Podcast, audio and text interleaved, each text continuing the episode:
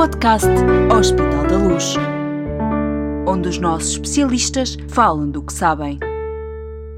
A imagem da perfusão cerebral é um exame de imagem feito para avaliar o fluxo sanguíneo no cérebro, isto é, a vascularização, a chegada de sangue ao cérebro. É um exame que permite fazer o diagnóstico e o acompanhamento de algumas doenças vasculares e degenerativas cerebrais. Uma delas é a doença dos pequenos vasos cerebrais, que tem um grande impacto na capacidade cognitiva, sendo a segunda causa mais frequente de demência. A doença dos pequenos vasos cerebrais, apesar de muitas vezes silenciosa, vai tendo um efeito cumulativo e irreversível e é responsável por quase metade dos casos de demência nos mais idosos. Conhecemos hoje bem o peso social e a importância médica que as demências têm nas sociedades modernas, afetando uma significativa parte da população com mais de 65 anos, uma incidência que a cada 5 anos mais do que duplica. 10 minutos de ciência.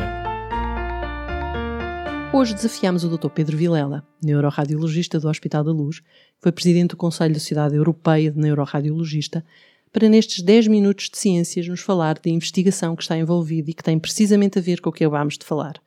Obrigado por ter aceitado o nosso convite, Dr. Pedro. Obrigado. Eu. O seu projeto, que está a ser desenvolvido no âmbito do Grupo de Investigação em Neurociências e conta com o apoio do Hospital da Luz Learning Health, tem um nome extenso.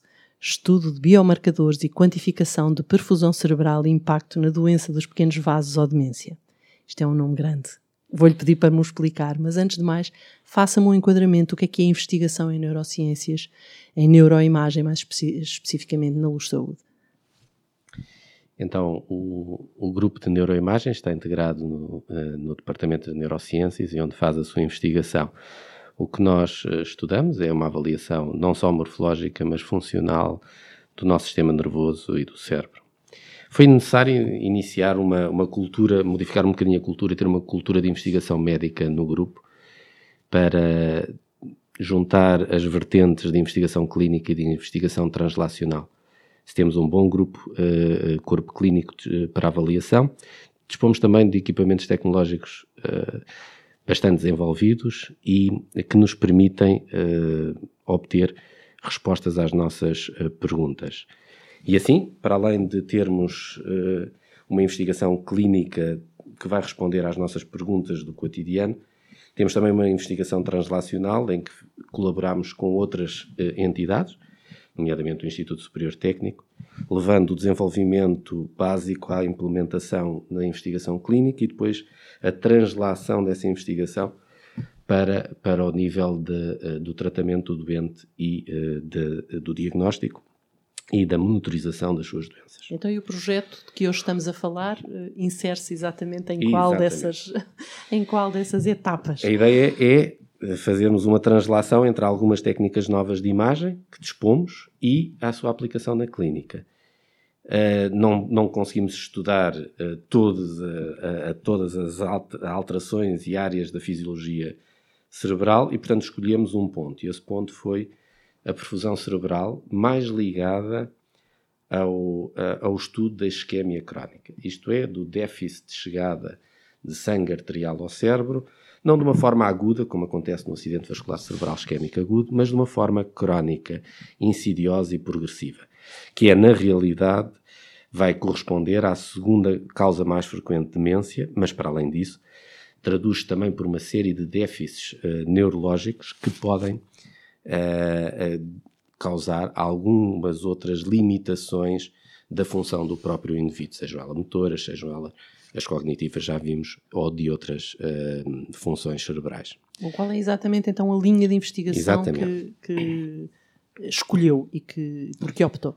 Portanto, um, uh, o que nós fomos uh, avaliar ou tentar encontrar são biomarcadores e utilizar a perfusão cerebral, portanto, a, a avaliação não, não invasiva, utilizando uma técnica em que não necessitamos de injetar nada no corpo humano, portanto, utilizamos a, apenas uh, o próprio sangue uh, e a circulação cerebral como, como uma avaliação por ressonância magnética.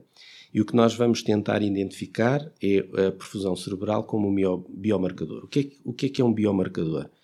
É algo que nos permite fazer o diagnóstico, monitorizar a progressão antes mesmo de, de, de, avançarmos para fases mais graves da doença e mais avançadas, nós temos um indicador que nos diz ou que nos diferencia as pessoas que vão ter um, uma progressão mais uh, grave das que não vão ter. Isso permite-nos, desde logo, definir o prognóstico e monitorizar opções terapêuticas. Uh, que num curto, num período de, de experimentação mais curta, podemos avaliar se uma determinada intervenção farmacológica ou não farmacológica tem ou não eficácia. Mas para isso temos que validar a técnica, temos que a aplicar e temos que ver se ela é reprodutível.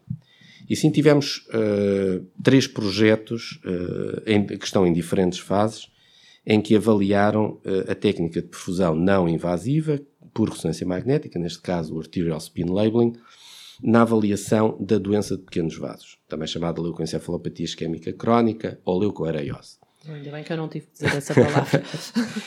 e uh, os estudos foi o primeiro Neurofísico IM, com, em, em, em, conjugação com o Instituto Superior Técnico, em doentes com uh, déficit cognitivo uh, associado a uma doença de pequenos vasos esporádica, típico hipertensão arterial, diabetes, portanto, que causam uma diminuição progressiva, crónica, do diâmetro dos pequenos vasos arteriais, das, das pequenas artérias, e causam uma, uma isquémia, portanto, uma diminuição do aporte de sangue arterial ao cérebro, de uma forma uh, progressiva e crónica, e outros que têm um fator, um fator de risco uh, mais acentuado, em que a doença se desenvolve mais precocemente, associados a uma doença genética, que neste caso era o cadazil, mas uh, podem, podem ser outras, e uh, fomos avaliar o grau de, uh, de, de, de déficit de perfusão e, na realidade, o que se conseguiu, de certa maneira, demonstrar é que a perfusão, é as alterações da perfusão são mais precoces do que as alterações morfológicas do cérebro, a lesão ou a atrofia cerebral. Nesse sentido, é uma ajuda como um biomarcador, portanto, é mais precoce a definir a disfunção do que as imagens morfológicas. Vou-lhe fazer uma pergunta que talvez possa parecer demasiado básica, mas precisou de doentes com diagnósticos feitos? Precisou de, doente, de pessoas uh, com potencial de, de risco? qual foi a sua qual, qual é a sua base, a sua amostra de trabalho são, neste projeto? São, na realidade, doentes com a doença esporádica, portanto com hipertensão arterial e com diferentes graus de déficit cognitivo, uh, e doentes com uma doença genética, que era essa do cadazil. E aqui a única coisa que nós, nós estudámos foi avaliar a reprodutibilidade da técnica, avaliar e correlacionar o grau de disfunção da perfusão cerebral com o grau de lesão do cérebro e da atrofia cerebral, uh, e verificar que é a informação que a perfusão nos dá é mais precoce, isto é, detecta mais cedo estas disfunções. No outro estudo, que foi o AFIVAS, este já em colaboração com o Instituto uh, de Medicina Molecular, fomos avaliar qual é o impacto de uma intervenção não farmacológica, neste caso o exercício físico, na perfusão cerebral. Isto é, conseguimos nós reverter ou não um, uh, uh, os déficits perfusionais submetendo as pessoas a um, a, um, a um, plano de treino, obviamente adaptado à idade e às condições de cada um, uh, crónico de exercício físico. Eu não posso aqui revelar os resultados porque oh, ainda não pena. foram apresentados, mas são, os resultados são curiosos. E em duas fases. Numa fase, a avaliação do, de um plano de treino crónico e avaliação ao longo do tempo, isto demorou dois, quase três anos em alguns doentes, das variações de perfusão, e o efeito a curto prazo, numa sessão apenas, em que monitorizámos uh, uma, um, um, exercício físico moderado e mais vigoroso, obviamente adaptado às capacidades de cada um, monitorizado com alterações uh, biológicas da frequência cardíaca, da frequência respiratória, e o que é que um exercício físico na fase aguda induz no cérebro em pessoas que têm na realidade um compromisso vascular das pequenas artérias. É porque eu, eu no, no, na introdução deste, desta nossa conversa falei em efeitos irreversíveis. Quer dizer que há esperança? Não, é assim, por enquanto ainda não. Vamos crer que no futuro nós vamos conseguir reverter o dano neuronal e conseguir regenerar os neurónios. Mas por enquanto, quando uh, a isquemia crónica vai condicionar uma lesão progressiva do, uh, do tecido uh, neuronal e, portanto, não existe, ao nível do cérebro, e não existe, portanto, uma regressão. O que nós podemos é diminuir a velocidade de progressão ou mesmo estagnar a progressão da, da doença. Mas para isso, e, e, no fundo, o que é que a imagem vai colaborar? A imagem vai tentar fornecer um biomarcador.